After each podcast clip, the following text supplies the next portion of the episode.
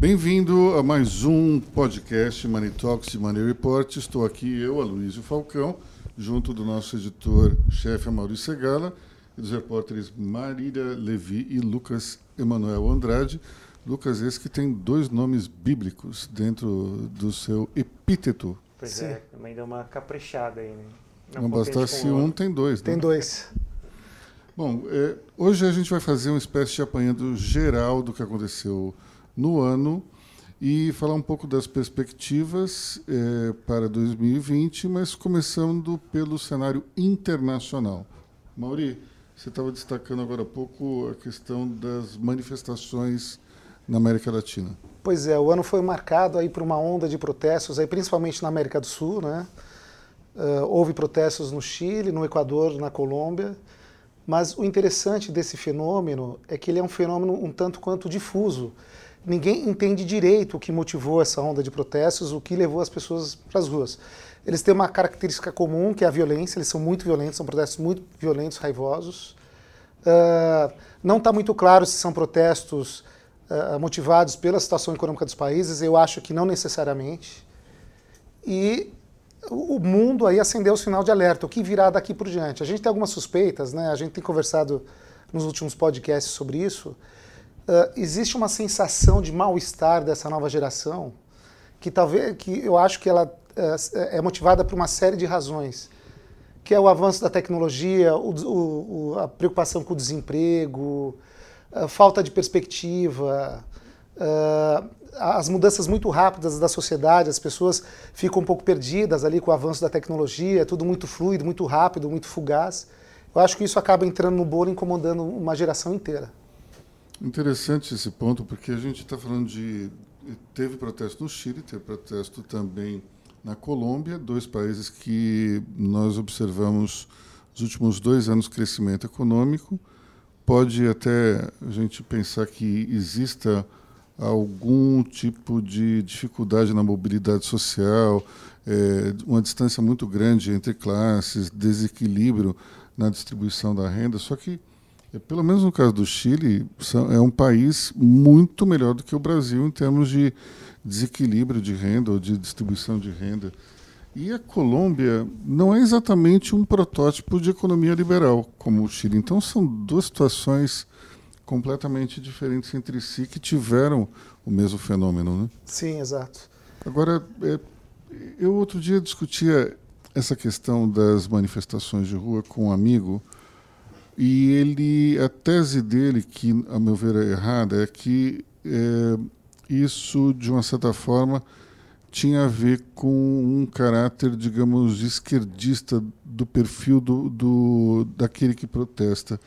Eu, sinceramente, não acredito nisso. Me parece que há, evidentemente, um grupo esquerdista, até um grupo black bloc, acho que tem esse tipo de, de, de gente é, misturada dentro do, do protesto, mas ele é muito mais amplo do que o Sim. movimento de esquerda. Né? No Chile, acho que foram 2 milhões de pessoas nas ruas, é muita gente. É, talvez é. não exista 2 milhões de esquerdistas no Chile. Né? Pois é, mas todos foram para as ruas, né? é pouco provável. Como a gente até falou em alguns programas aqui, lembra muito a situação do Brasil em 2013, que foi um grande movimento que não, não dava para perceber qual era a insatisfação ali, não tinha uma uma coisa única, assim. Um... E o Brasil não estava em recessão em 2013, Sim. né, Lucas? Pelo contrário, a economia estava é... bombando no, no governo Dilma, muito dinheiro público circulando. E a questão agora Desemprego é... em 5%. Sim, hoje é menos, menos da metade né, da, do, uhum. do índice atual. Agora a questão é a seguinte: esses protestos vão continuar acontecendo? Eles persistem? Será que eles continuarão em 2020? Eu queria traçar um, um outro paralelo além de 2013 no Brasil, que é 1968 na Europa. É, a Europa foi varrida por uma série de protestos naquele ano. Talvez o mais famoso deles é, seja o de Paris, no qual se criou um, um lema que é, é proibido proibir isso mostra claramente que é, era um, uma manifestação sem ter um foco definido. Quando você diz é proibido proibir, percebe-se claramente que é uma geração protestando contra outra geração. E, e esse conflito geracional, é, é, é muitas vezes você tem um certo abismo, né? Para a gente voltar um pouco ao, ao, tempo, é a mesma coisa que você comparar, sei lá, os Beatles com o Churchill. É, Churchill até morreu um pouco antes, mas enfim, com, com a aristocracia inglesa. É, é, era um, um, verdadeiro abismo entre a nova geração, que era jovem é, nos anos 60, e aquele, aquele pessoal conservador, é, cujo conservadorismo ainda tinha sido arraigado por conta da Segunda Guerra Mundial cujas feridas ainda estavam bem fortes dentro da sociedade. Então, é, até conversando com um outro amigo sobre esse movimento 68, e a tese dele era de que, de novo, havia um elemento de esquerdismo dentro, desse, dentro dessas manifestações, já que, por exemplo, os seus líderes, é, um deles, Dani Rouge, né, Daniel Cohn-Bendit, é, ele, ele seria um, um, sujeito de origem comunista. Eu disse, olha, então como é que você explica a, o fenômeno Primavera de Praga, que, foi, que ocorreu exatamente no mesmo ano? Em Praga, as ruas foram tomadas por jovens protestando contra o regime comunista. Exato. Uhum. Então, é, dá para ver claramente na situação que existia uma insatisfação do jovem em relação a praticamente tudo, em relação ao domínio dos mais velhos, em relação às regras da sociedade. É, não acho que naquele momento tenha havido algum tipo de tecnologia, né, de breakthrough Sim. tecnológico, mas é, existia uma insatisfação latente e hoje eu percebo uma situação parecida. Mas o interessante, Luiz, que na Primavera de Praga, ali na, na, nos movimentos de Paris também, as pessoas gritavam por liberdade, principalmente na, na, na antiga Tchecoslováquia. Uhum. Hoje em dia não há uma supressão da liberdade, digamos Muito assim. pelo contrário. Então, há uma liberdade total, até que estimulada pelas redes sociais. O sujeito fala o que quiser, na hora que quiser, e para milhões de pessoas. As pessoas têm voz hoje. Por isso que é surpreendente esse movimento. É, eu não vi até agora nenhuma entrevista que, que, ou alguma análise interessante de um sociólogo, antropólogo, cientista político que tenha conseguido captar o que está de fato por trás desses movimentos. Bom, além disso, nós tivemos é, crise tarifária Estados Unidos-China, que deve ter sido resolvida, pelo menos esperamos, é, recentemente. Vamos falar um pouco dela, então. Foi, foi um acordo, na verdade, de parte 1, né? Então a gente não Sim. sabe quantas partes serão, mas é, na, acho que foi nas, no começo dessa semana, né? Ou na semana passada, agora me, no final da semana passada. Que os Estados Unidos e China eles anunciaram a, a é, fase 1 desse, desse acordo. Né? Isso deu uma, deu uma controlada nessa disputa aí que está se arrastando faz um bom tempo. Né? Sabe o que eu acho na história? Essa, essa tensão comercial entre Estados Unidos e China ela será, vai durar muito tempo. Ela não vai ser resolvida agora, o governo Trump, ou no segundo governo Trump, ou quem quer que vença. A China tem a ambição de se tornar a maior economia do mundo. Né? Segundo projeções, aí vai ser 2030, 2040 é, para ela ser a maior economia do mundo, ela precisa superar a economia americana, que hoje é a maior economia do mundo. Então, por, pelas próximas décadas aí, a gente vai ter que se acostumar com uma tensão comercial permanente entre essas duas potências. Para isso acontecer, milhões de pessoas têm que ser incluídas no mercado consumidor interno chinês. Sim, exato. E para que isso ocorra, o parque industrial chinês tem que se multiplicar numa velocidade muito grande também. Talvez 2030 seja um número meio Muito alarmante, cedo, é. mas, mas seguramente, se esses dois fenômenos ocorrerem, é, vai passar os Estados Unidos. E tem um detalhe interessante que é o seguinte: a China investiu muito em educação, colocando inúmeros jovens para estudar nas faculdades de ponta dos Estados Unidos. Hoje tem mais MBA na China do que, se não me engano, Europa e Estados Unidos combinados. É um número muito grande. Isso, de uma certa forma, quebra um pouco o, o domínio é, de produção, porque há de se esperar que agora a China comece a também criar coisas novas, não simplesmente repetir, replicar ou melhorar, reproduzir o que os Estados Unidos têm feito até agora. Portanto, é, é uma situação interessante para se observar, mas, a meu ver, o, o Trump não tem outra alternativa para gerar empregos dentro dos Estados Unidos a não ser atacar a China. É a única saída que existe dentro de um país continental como os Estados Unidos de criar empregos. Ele tem que brigar com quem está roubando os empregos. O México pode ter roubado um pouquinho, talvez o Brasil, talvez o Vietnã, mas a China foi quem concentrou o maior número de indústrias e o, acabou sendo uma espécie de é, ponto de terceirização de produção das companhias americanas. Quando você vê qualquer produto americano industrial, manufaturado, você vê que é made em algum lugar, menos USA.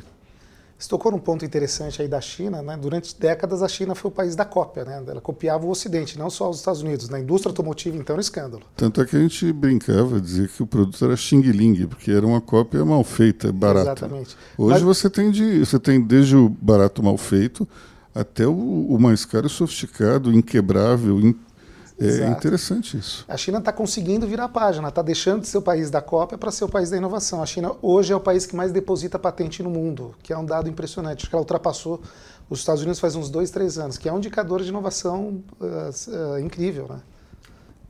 O grande desafio talvez seja o seguinte: é, do caos geralmente vem a criatividade. Os Estados Unidos geralmente é, ele acabou concentrando muitas mentes criativas também por conta da liberdade de expressão, também por conta da democracia. Tudo isso acaba colaborando para que as pessoas discutam mais, debatam mais, criem mais.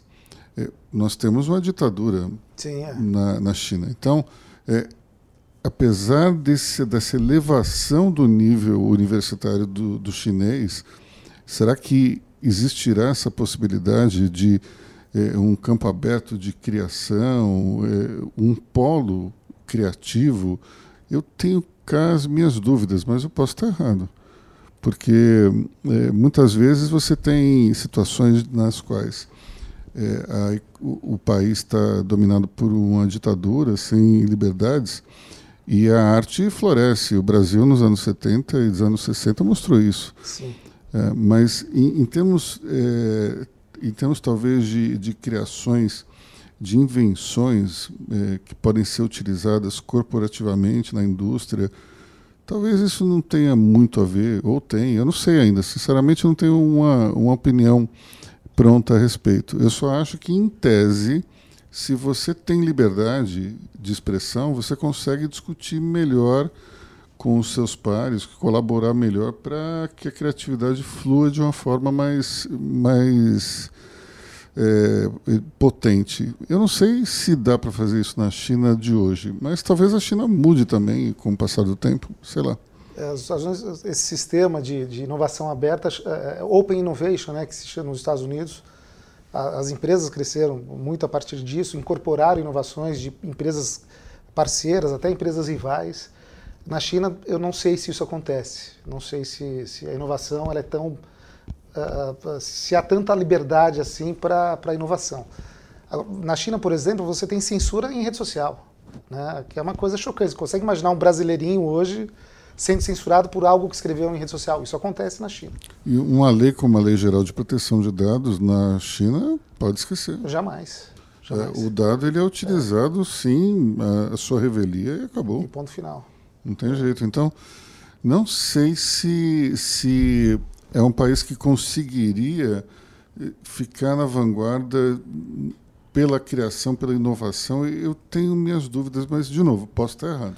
E no, no campo internacional, também no balanço do ano, aí, Luiz, a gente começou 2019 com a perspectiva de uma recessão global. Todos os especialistas falavam, né?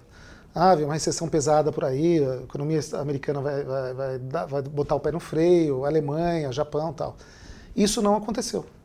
Né? Não houve uma recessão. Uh, os indicadores, todos os indicadores econômicos, produção industrial, geração de emprego, vieram melhores do que os economistas esperavam. Então, hoje, já não é tão certo que haverá uma recessão mundial aí nos próximos anos.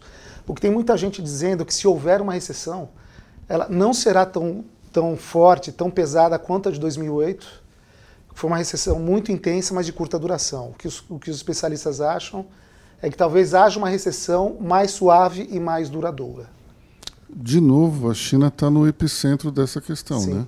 Uhum. Tanto é que toda vez que o crescimento eh, da China é um pouco menor é, do que o trimestre anterior, do que o semestre anterior, é, as conjecturas são de, bom, agora está chegando o final do ciclo de crescimento e, curiosamente, não chega.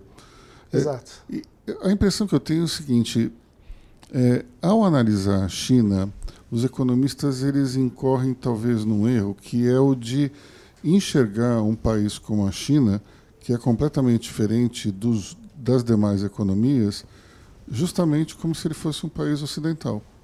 É, me, me remete muito aos analistas da, da CIA é, no início dos grandes atentados do, da Al-Qaeda. Porque é, até então a, a CIA estava acostumada a analisar os atentados nos quais o terrorista preservava a própria vida. Conforme começou a haver o, o terrorismo islâmico, é, que é uma célula, evidentemente não tem a ver com todo o povo islâmico, é, a grande dificuldade de se analisar e de se criar uma inteligência em torno disso tudo era porque era um olhar ocidental tentando compreender uma lógica completamente diferente. E até que eles entenderam que a vida humana do terrorista não, não era exatamente um ponto importante na equação, como era, por exemplo, no, nas grandes brigas é, do terror na Europa, com o IRA irlandês ou, ou outras células. A questão é, enquanto não se compreendeu que aquilo era diferente, eles não conseguiram combater de uma forma mais eficaz. Eu tenho a impressão que esse paralelo vale para a economia chinesa. Os nossos analistas ocidentais não entendem direito como é que funciona é, essa engrenagem. Então, quando você pensa, ah, chegou o final de um ciclo, porque a velocidade de crescimento já está diminuindo, aí tem um outro bolsão numa, num determinado é, local da China que é incluído dentro do processo, porque antes era totalmente feudal e de repente dá um salto para a economia industrial de uma hora para outra e se cria, de repente, não é milhares de novas pessoas que entram no mercado, milhões de uma vez só.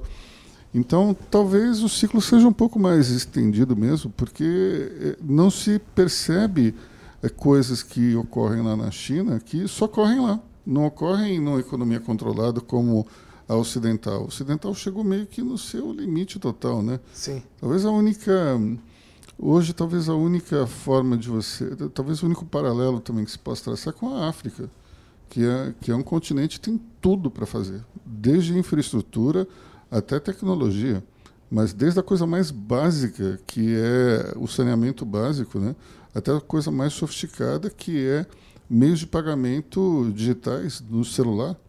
Vários países da África saltaram, pularam a etapa da bancarização do cartão de crédito e foram direto para o celular. Sim.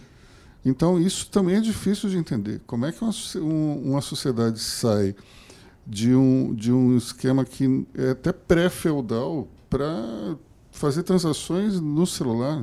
É difícil compreender, difícil estudar tudo isso. Talvez isso tenha a ver com a, com a China de hoje. Provavelmente. Agora, tudo isso que a gente falou, né, quer dizer, não houve uma crise intensa no cenário internacional, é bom para o Brasil. Na verdade, isso reflete Exatamente. aqui no ambiente interno, que para a gente foi um ano muito bom do ponto de vista econômico. Eu não sei o que vocês acharam aí do balanço de 2019, eu vou falar para vocês. Eu, o, o, na economia, o governo me surpreendeu não esperava que, que a performance seria tão positiva. Ele montou de fato um time muito bom. Você tem um ministro da Economia que é muito bom, que é o Paulo Guedes. Você tem um secretário de desestatização e, como é que chama a secretaria do Salim Matar? Hum. E privatizações, né? enfim. Que também é um ótimo nome. Uh, você tem bons nomes na Petrobras, né? Na, no, no, no, Banco Central, Roberto Campos Neto. Mansueto Almeida continua no governo. E uh, eu acho que, por, tudo, por todas essas razões, na economia, eu acho que o balanço do, de 2019 do governo Bolsonaro é muito bom. Já em outros campos, eu acho que o, o balanço não é tão positivo assim, pelo contrário. Não sei o que, que vocês acho acham. Acho que um outro, um outro ministro que ganhou destaque também foi o ministro Tarcísio, né? Da Sem dúvida, da infraestrutura. Uhum. Tem tocado muitas, muitas obras, principalmente setor aéreo. A gente teve esse ano a aprovação da MP que abriu o setor aéreo, isso projeta para os próximos anos uma, uma expansão muito grande, as concessões dos aeroportos. Uhum. É, o governo está com um plano ambicioso, né, Mauro? Eu acho que são 40, 40 companhias. 40. 40 companhias aéreas, a gente está vendo aí muitas rotas, tanto internacionais como é, internas também que, que, estão surgindo. Ontem mesmo a gente estava conversando que vai ter uma rota de Guarulhos para Cabo Frio agora na alta temporada. Assim, são é, o mercado está ficando cada vez mais, mais dinâmico, né? Isso eu acho que é um reflexo desse, desse corpo mais, mais técnico né, da economia. Né? É, na economia o governo trabalhou, né? Houve a reforma da Previdência passou, virou a reforma tributária, bem ou mal, começou a andar, já, os debates já começaram, né? Nessa semana o Guedes costurou um acordo com, com o presidente do Senado e da Câmara, o Columbre e o Rodrigo Maia. Acho que isso faz parte até de uma maturidade, que a, a reforma da Previdência, a gente tem que lembrar que esse é o primeiro ano do governo. É uma proposta é, mais, mais complicada, assim, porque envolve com a população em geral. Aí tinha que ter toda essa, essa discussão com, com o Congresso, né, essa articulação. Eu acho que a equipe econômica sofreu um pouco no começo, mas esse acordo para pensar uma proposta de consenso da reforma tributária, acho que é um reflexo dessa, dessa maturidade que foi conquistada durante o ano. Né? Se não é simplesmente, ah, vamos jogar lá para o Congresso, é, o Congresso não, não pode fazer muitas alterações. Na verdade, você tem que ter toda uma, uma articulação, um trabalho, uma conversa para poder é, fazer uma proposta de, de consenso mesmo. A gente também teve a MP da Liberdade Econômica esse ano, né? Sim. É, que é tudo muito positivo. Não à toa, as projeções do PIB foram revistas para cima né, que é algo bastante incomum no Brasil. Dois pontos da, da MP da Liberdade Econômica que, que, que eu gostaria de, de chamar a atenção. Primeiro, um, uma questão sobre, sobre essa, essa MP é que dois artigos foram incluídos depois de um debate feito por Money Report com o secretário é, Paulo Ebel, que anotou todas as sugestões feitas pelos quase 200 empresários presentes ao, ao, ao evento ele foi até com a mão cansado de tanto anotar, e no final das contas, dois artigos vieram dessas sugestões. Bem interessante. Uhum. É, é, um governo que é, se mostra sensível ao que falam o, o empresário, o empreendedor. Isso é uma coisa, para mim, inédita também. Não lembro desse tipo de diálogo tão estreito é, em qualquer outro governo. Também não, não me recordo, não. Tanto é que, desculpa te interromper, Mauri, a, a, teve uma pesquisa recentemente da CNI que seis em cada dez empresários mostram confiança no governo, né? Sim, Perspectivas positivas para os próximos anos. E, e, não à toa, a, a Bolsa Brasileira, o mercado de capitais brasileiro, entrou num ciclo de crescimento, aí começou um novo ciclo que tudo indica que vai durar aí alguns anos. Né? A performance da bolsa esse ano foi muito boa. E, e bolsa sempre trabalha com perspectiva, ou seja, Sim. se você tem uma bolsa subindo, é porque é, a os perspectiva é futuro. olham para o ano que vem de uma forma é, otimista. Exato. E nessa semana a gente também teve um indicador positivo que foi a geração de, empregos, de empregos acima da expectativa do mercado, né? Sim, quase 100 mil vagas, né? Segundo o Caged. 100 mil vagas, o mercado esperava 50, 40 Exato. mil. Desde 2010, você não um teve resultado um resultado positivo. positivo como esse, né? Pois é, se isso não é uma performance positiva, eu não sei o que é um desempenho positivo. Acho que na economia a gente precisa reconhecer que foi um ano muito bom. Né? E 2010, a gente está falando do final do governo Lula, entrada do governo Dilma. Exatamente. Ou seja, é um momento que o Brasil estava bombando. A aprovação do Lula estava nas alturas, a aprovação da Dilma no primeiro ano de governo era, era uma coisa assim que inédita no país. Nunca Sim. teve tanta gente é, acreditando num governo como naquele momento.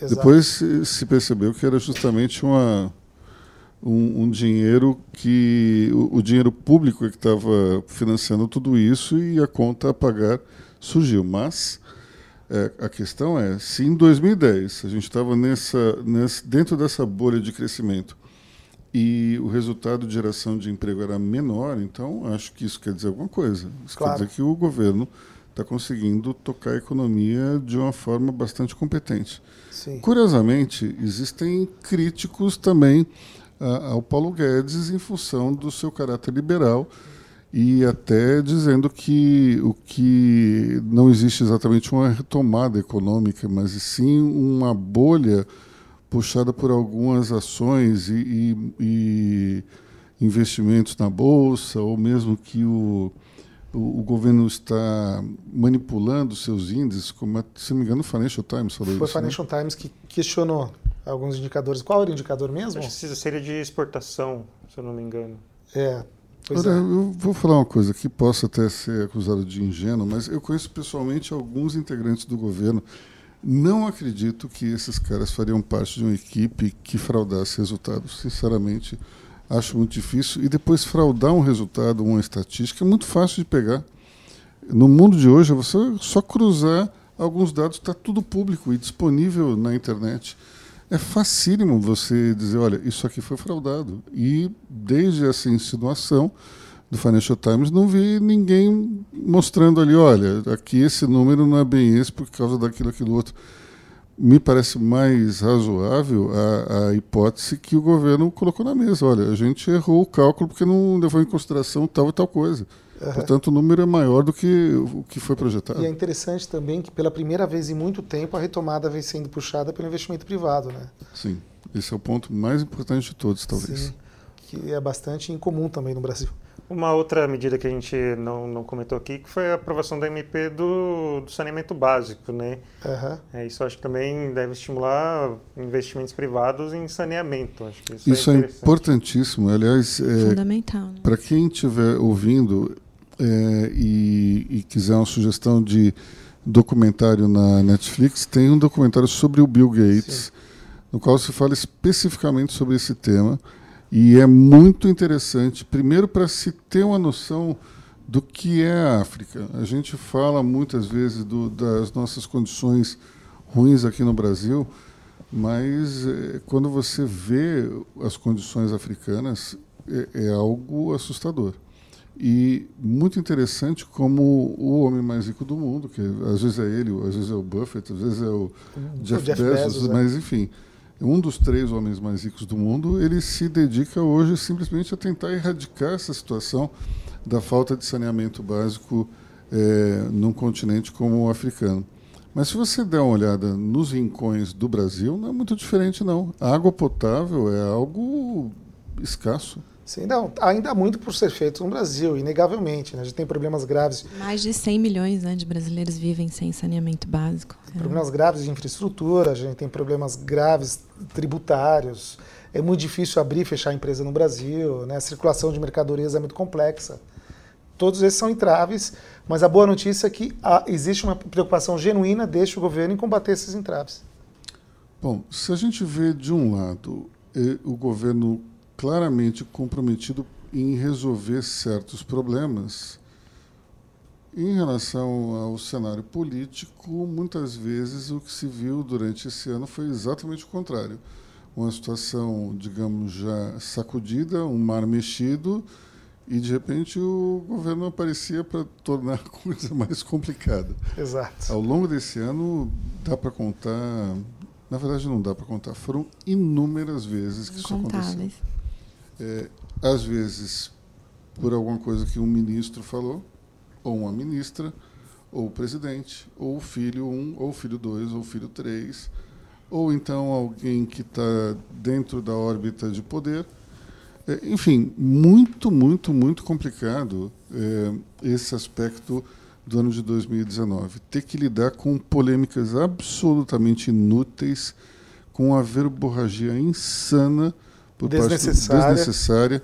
É. Então, é, é, se por um lado a gente teve um, um, um, uma terra muito controlada, que foi a terra da economia, na, no território político a coisa foi quase que, é, sei lá, um mundo é, devastado pe pelas confusões diárias é muito difícil tocar tocar um governo que tenha essa dupla personalidade. Até arrisco dizer que se metade das confusões de 2019 não tivesse existido, talvez nós estaríamos num outro patamar de crescimento econômico agora. Ah, eu acho também que teria sido um, até um crescimento econômico mais expressivo se não houvessem tantas polêmicas. Né? É interessante porque quando você, quando você começa a enxergar é, é, todo esse receio dos investidores em entrar mais forte na bolsa ou de aumentar um turno na fábrica, tudo isso tem um sentido de ser, que é ver essa, essa briga, esse é, essa rixa entre o executivo e o legislativo, diante disso, será que vai dar certo mesmo a reforma da Previdência? Os, os, investidores estrangeiros não são como os brasileiros. Os brasileiros sabiam, em determinado momento, que daqui para frente o pior já tinha passado, ia aprovar. Mas para o estrangeiro é só no diário oficial. Antes disso, não existe a menor possibilidade dele acreditar ou não. É, se você lê imprensa estrangeira, há muita confusão, há uma percepção confusa a respeito do Brasil. Né? Há muitos elogios aí com, a, com os avanços econômicos, mas muita preocupação com, com, com, os desígnios do governo em outras áreas. Né? Na educação, por exemplo, é inegável que o Brasil não avançou esse ano, que é um, um calcanhar de Aquiles do país. A gente tem um ministro que fica brigando com estudante, né, com universidades, que eu não consigo entender verdade, a lógica disso. Tivemos dois ministros, né? Exatamente. A Damares o Ricardo também. Vélez foi substituído porque não tinha a menor condição de permanecer no cargo. Ele não tinha...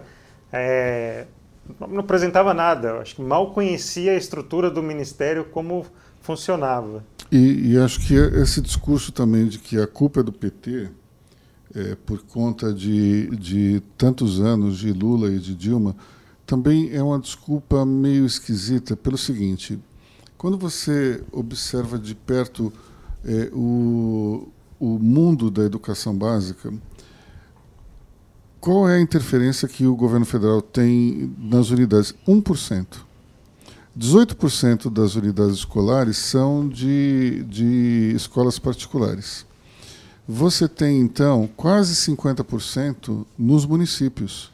E o restante, que é 30 e poucos, 32 se não me engano, dentro, 31, dentro do, da esfera do governo estadual. Então, vamos lá, se a gente fizer as contas, quase que 80%, um pouco mais, está é, é, tá na mão do Estado e do município. Então não dá para dizer, olha, a culpa é do PT. O, o, PT estabeleceu as políticas, sim, e fez escolhas duvidosas, sim, é verdade.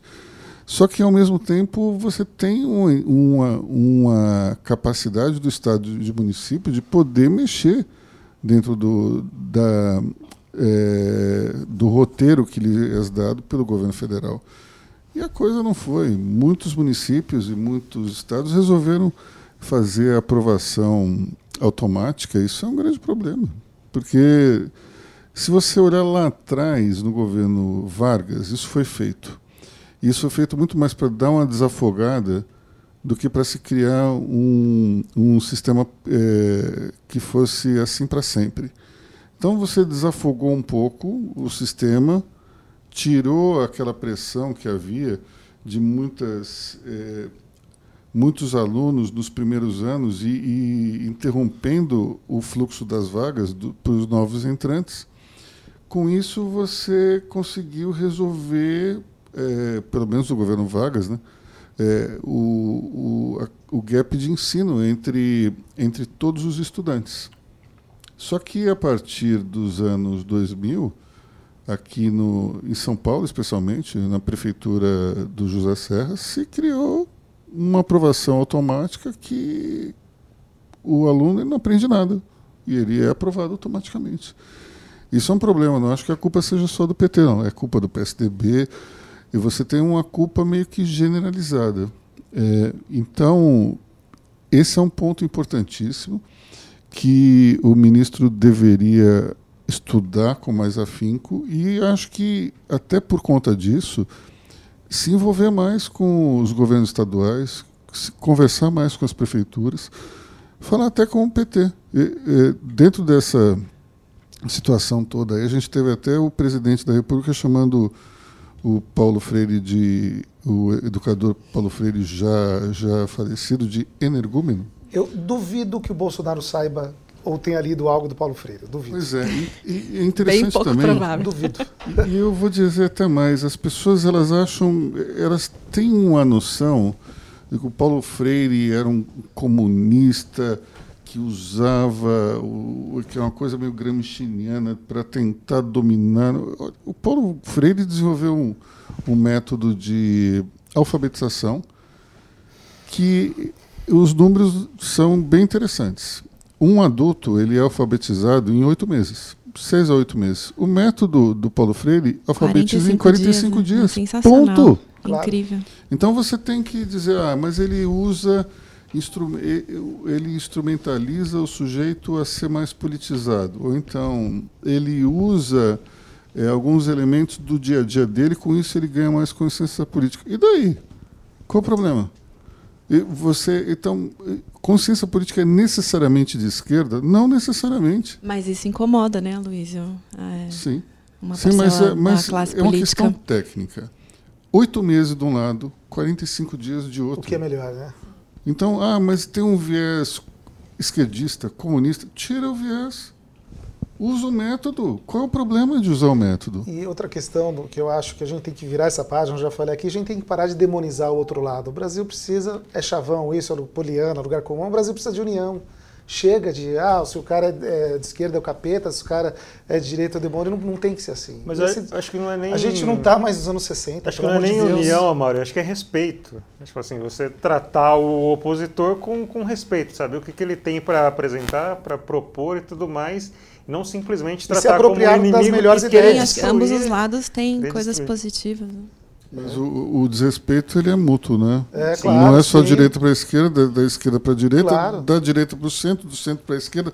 Ninguém se respeita. Esse é o grande problema. E todo mundo está, na verdade, pregando para convertido, né? É, o discurso é para a Eu acho plateia. deplorável o discurso de alguns integrantes do governo contra minorias. Se eu acho, se eu disser que isso é deplorável, algumas, algumas pessoas vão dizer que eu sou de esquerda.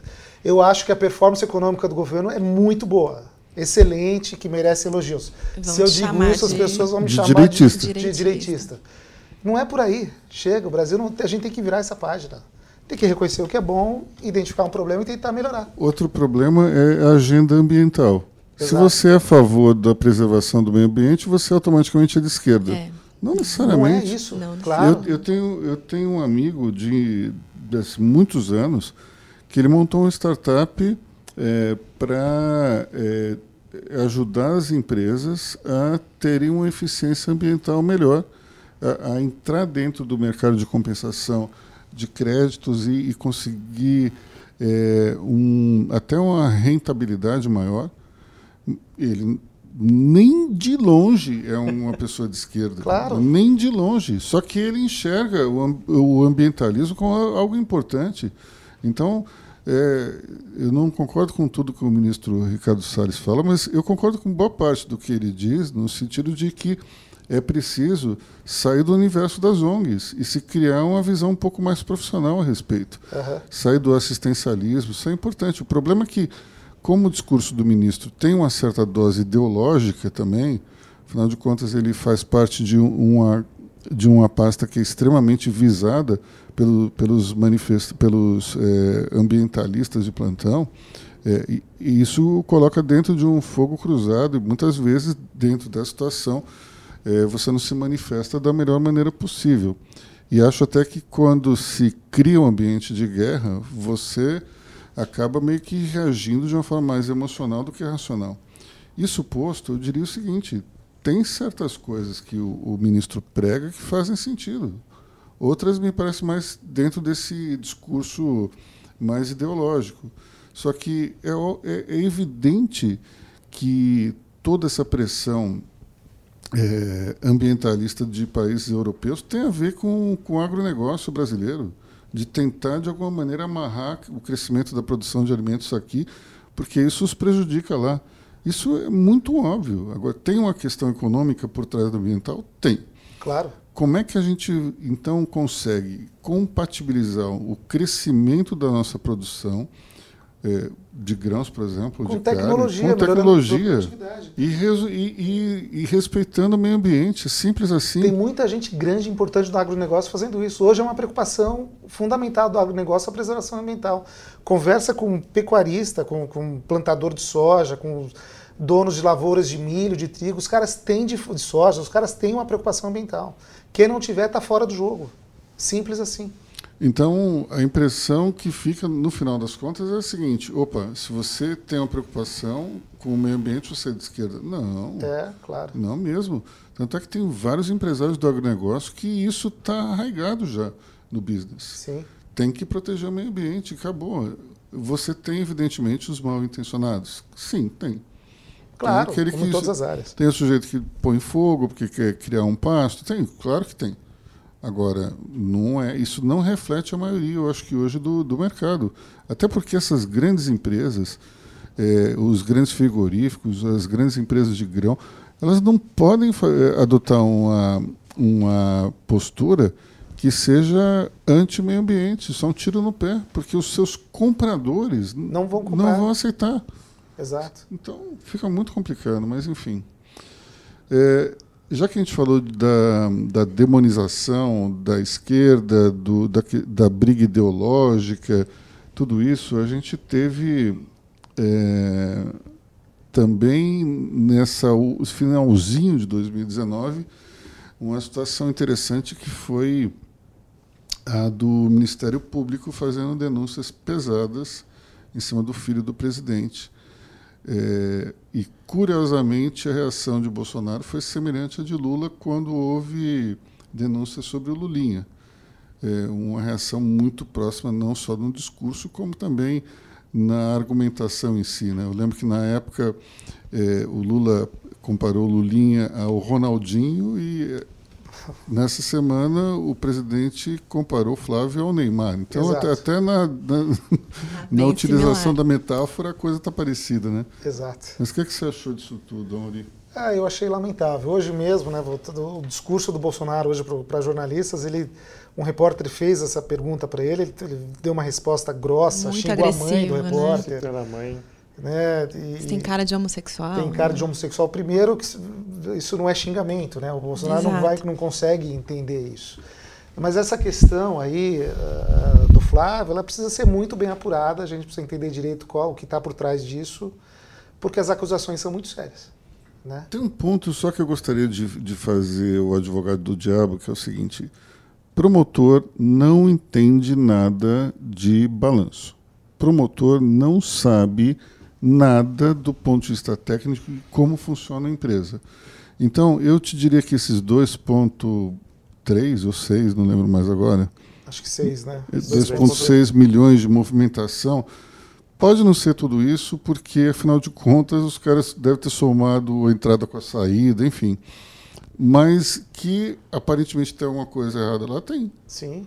Isso Claro. é meio que óbvio. Agora, o, o grande problema é que os, muitas vezes o Ministério Público faz um estardalhaço por falta de conhecimento técnico, e o problema existe do ponto de vista moral, legal, mas do ponto de vista do tamanho, talvez não seja tudo isso.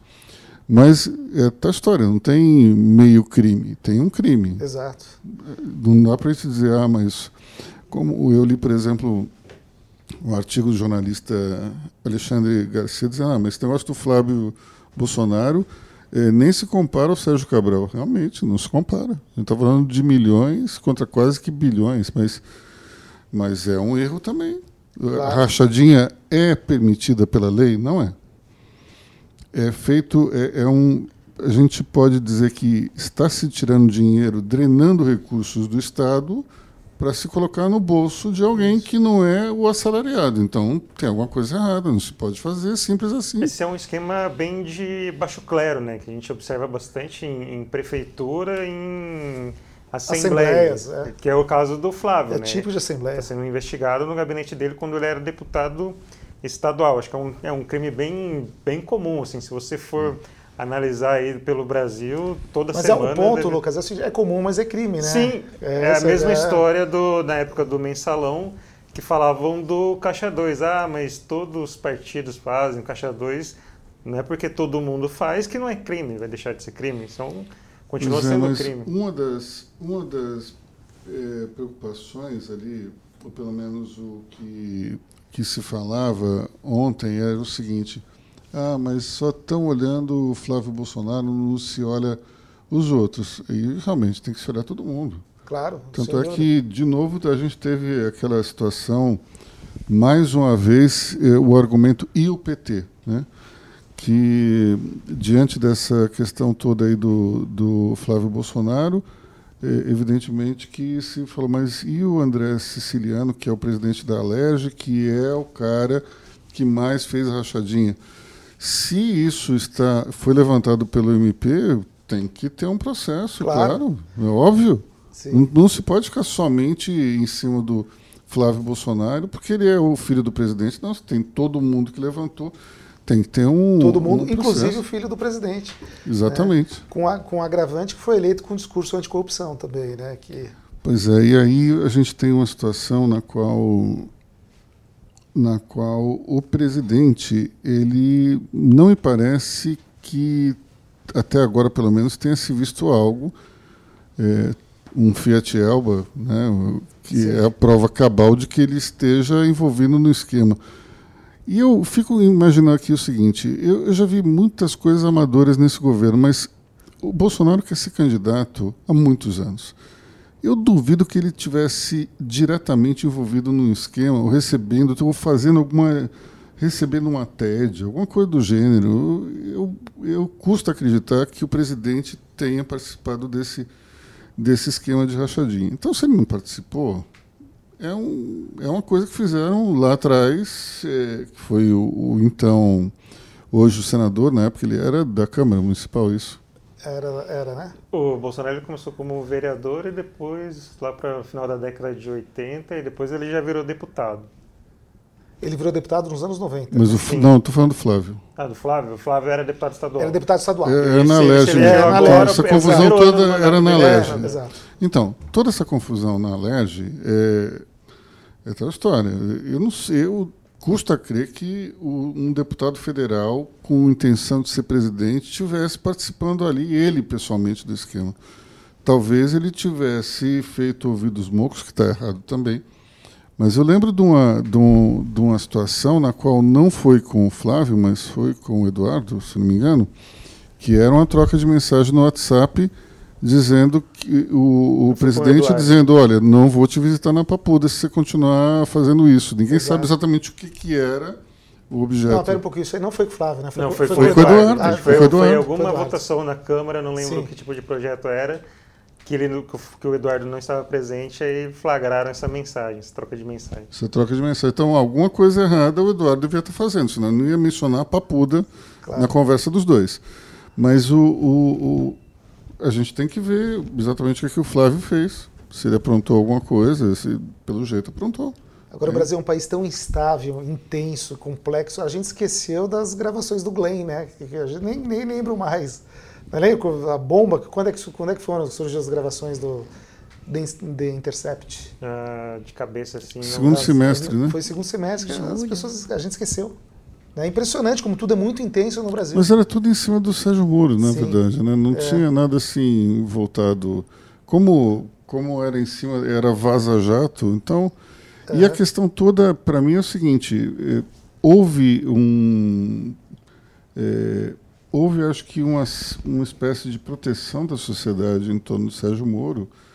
E, para mim, era meio óbvio, porque se você falar, ah, mas ele era o juiz e as gravações mostram que ele, ao mesmo tempo, orientava a força-tarefa, estava do lado da acusação. Em tese, um juiz ele não pode estar de nenhum lado, ele tem que ser um, um, uma posição, estar numa posição neutra e fazer o seu julgamento. Só que Sérgio Moro ele ganhou notoriedade justamente porque ele mostrava que ele estava do, do lado da acusação, que ele estava buscando condenar os corruptos. Então, me espanta porque o, as pessoas falam, não, mas como ele é o ministro mais elogiado ou mais popular do governo Bolsonaro, ele já carregava essa, eh, essa característica da época de juiz. Né? Mas o, o, o, que, o que eu acredito ser mais interessante da situação toda é que Sérgio Moro ele tem, ele, ele está numa posição na qual ele é importante mais para ser demitido, e mas volta e meio o presidente tem crises de ciúme ou de desconfiança. Agora, por exemplo, ele está desconfiado se o Sérgio Moro não fez parte do, do esquema que investigou o Flávio. É muito difícil nessa questão. Primeiro ponto. É, é, a Polícia Federal ou o Ministério Público não pararam de investigar, apesar Sim. de o Supremo ter dado ordem para que houvesse interrupção, eles não pararam porque esse nível de detalhamento não foi obtido após a autorização de se retomar a investigação. É muita coisa. Então eles com certeza continuaram investigando. Esse é o primeiro ponto. O segundo ponto é que você tem uma Polícia Federal que é descolada do ministro, igualzinho que acontecia no PT. Igualzinho. As pessoas falavam, ah, mas a Dilma não controla. Não, não, ninguém controla. Ninguém controla o Ministério Público, ninguém controla a polícia. Porque existem várias facções lá. E é o seguinte, estamos num mundo republicano, é isso aí. É assim que funciona, né? Tem que, tem que lidar com isso, não tem muito jeito a gente também teve esse ano. A, a, gente, a, gente, esquece tanta coisa que aconteceu esse ano. Tá? Muita o, coisa. O né? Lula né? saiu da cadeia esse ano. Sim, Sim nossa. Né? Que foi um grande Como barulho. Esquecer, né? Lula livre. Ele saiu quando? Foi, faz. Novembro, foi, né? Foi novembro. Foi novembro. Pois é, parece que foi década passada. Mas, curiosamente, Lula, o embate esperado entre Lula e Bolsonaro não ocorreu. Exato. Primeiro que o Bolsonaro não caiu na dele e ficou muito mais sereno e centrado do que normalmente. E as caravanas do Lula não foram exatamente bem sucedidas. Não foram. Né? Pelo é. contrário.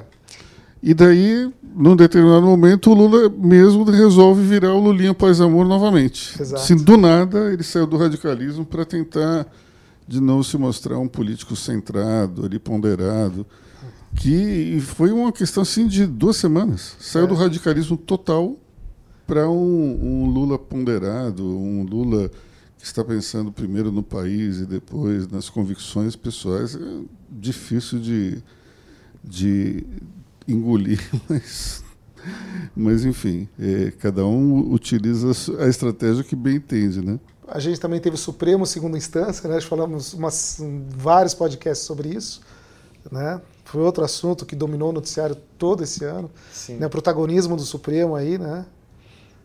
Bom, falando um pouco do ano que vem, é, para mim a questão mais importante que a gente vai ter no início do ano vai ser a, o partido do presidente, que tem até março para angariar as 500 mil assinaturas, eletrônicas ou não, e, e, conseguir se viabilizar como uma agremiação política, esse é o primeiro ponto. Acho um grande desafio juntar 500 mil assinaturas até acho que 20 de março, é isso? É, acho que é bem isso. Acho um grande desafio. Mas, enfim, esse é o primeiro ponto que a gente precisa olhar com atenção. São pra... quantas até agora? Não sei não te tem, dizer. Acho, não acho tem, que não, não, foi divulgado ainda, não. 500 mil é muita coisa.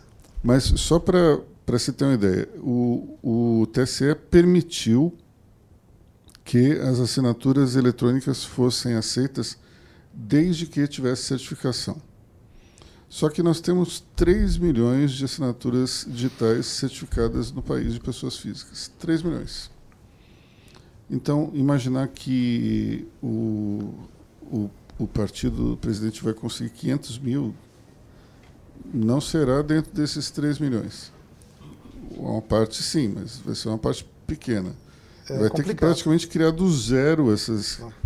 assinaturas digitais. Acho difícil. Eu acho que não vai conseguir por aí. Vai ter que ser o velho método mesmo do papel e vai, vai ter que ele vai ter que criar uma grande é, um grande mobilização, mutirão, né? mobilização para fazer isso. Não tem, tem muito jeito não. Segundo ponto que eu vejo importantíssimo para o ano que vem é a reforma tributária. Talvez o assunto mais importante de todos na pauta econômica. É, é importantíssimo porque isso mexe diametralmente com, com o nosso bolso, com a nossa performance econômica, mas principalmente porque o sistema tributário brasileiro é extremamente intrincado, difícil de compreender e com regras que surgem do nada e praticamente de forma diária. É preciso muito mais do que reduzir, simplificá-lo. Esse é o primeiro ponto.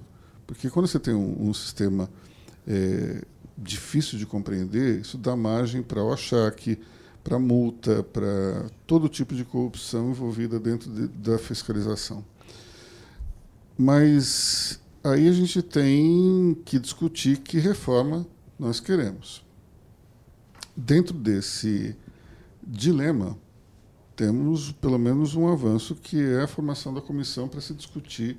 Sim, é... serão 15 senadores, 15 deputados, é, terão alguns dias, acho que 90 dias para apresentar uma proposta de consenso. E a expectativa, tanto do Alcolumbre, Rodrigo Maia e Paulo Guedes, é aprovar essa reforma ainda no primeiro semestre. Bom, Rodrigo Maia comprou totalmente, integralmente a proposta de Bernard Api. E essa proposta ela tem dois pontos difíceis. Primeiro ponto. É, o, quando você coloca o, EVA, o, o, o IVA, o Imposto sobre Valor Agregado, no centro da discussão, você causa dois efeitos. O primeiro efeito é você terceirizar o que está hoje na indústria para o comércio. Ou seja, aquela, aquele imposto que todo, todo mundo não paga da latinha do refrigerante, que já é pago na torneira inicial do fabricante, ele passa a ser então pago no botequim, na ponta do comércio. Isso vai dar um efeito é, de queda na arrecadação que eu ainda não consegui calcular, mas eu imagino que vai ser muito grande. Porque uma coisa é você bater na porta do Ambev, de uma Coca-Cola, e dizer: olha, você vai ter que me dar X milhões de imposto esse mês. Outra coisa é chegar na porta de um, um bar qualquer e falar: olha, você vai ter que me pagar 800 reais. Primeiro, porque a Ambev, a Coca-Cola, as grandes empresas têm mecanismos de, de, de governança que as impedem a pagar. Um botequim não necessariamente tem essa disciplina. Então, se espera que vá ter uma queda na arrecadação se isso ocorrer. Esse é o primeiro ponto.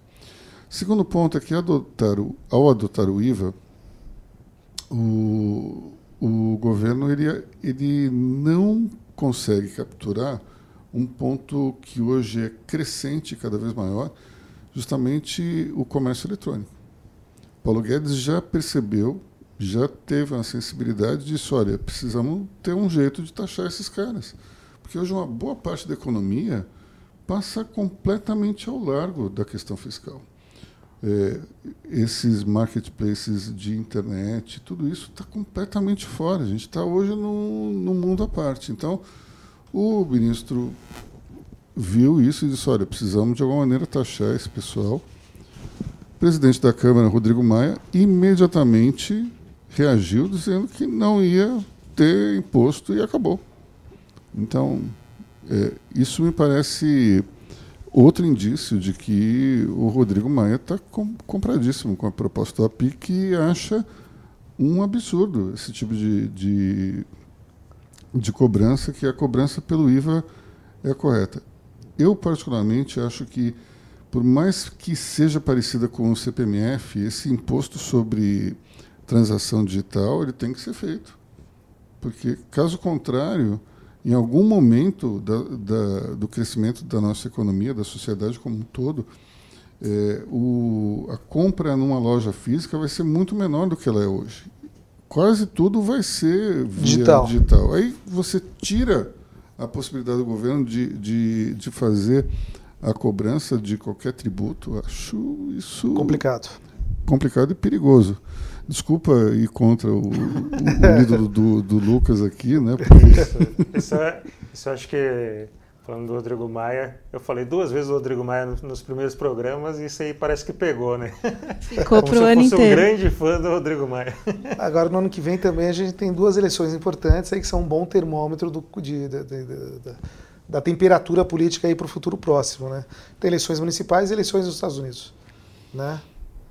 Eleições nos Estados Unidos, bom, com a economia crescendo, aquecida, eu acho, e com uma falta de um nome assim importante. A taxa de desemprego muito baixa, que está na mínima histórica. Né? Sim.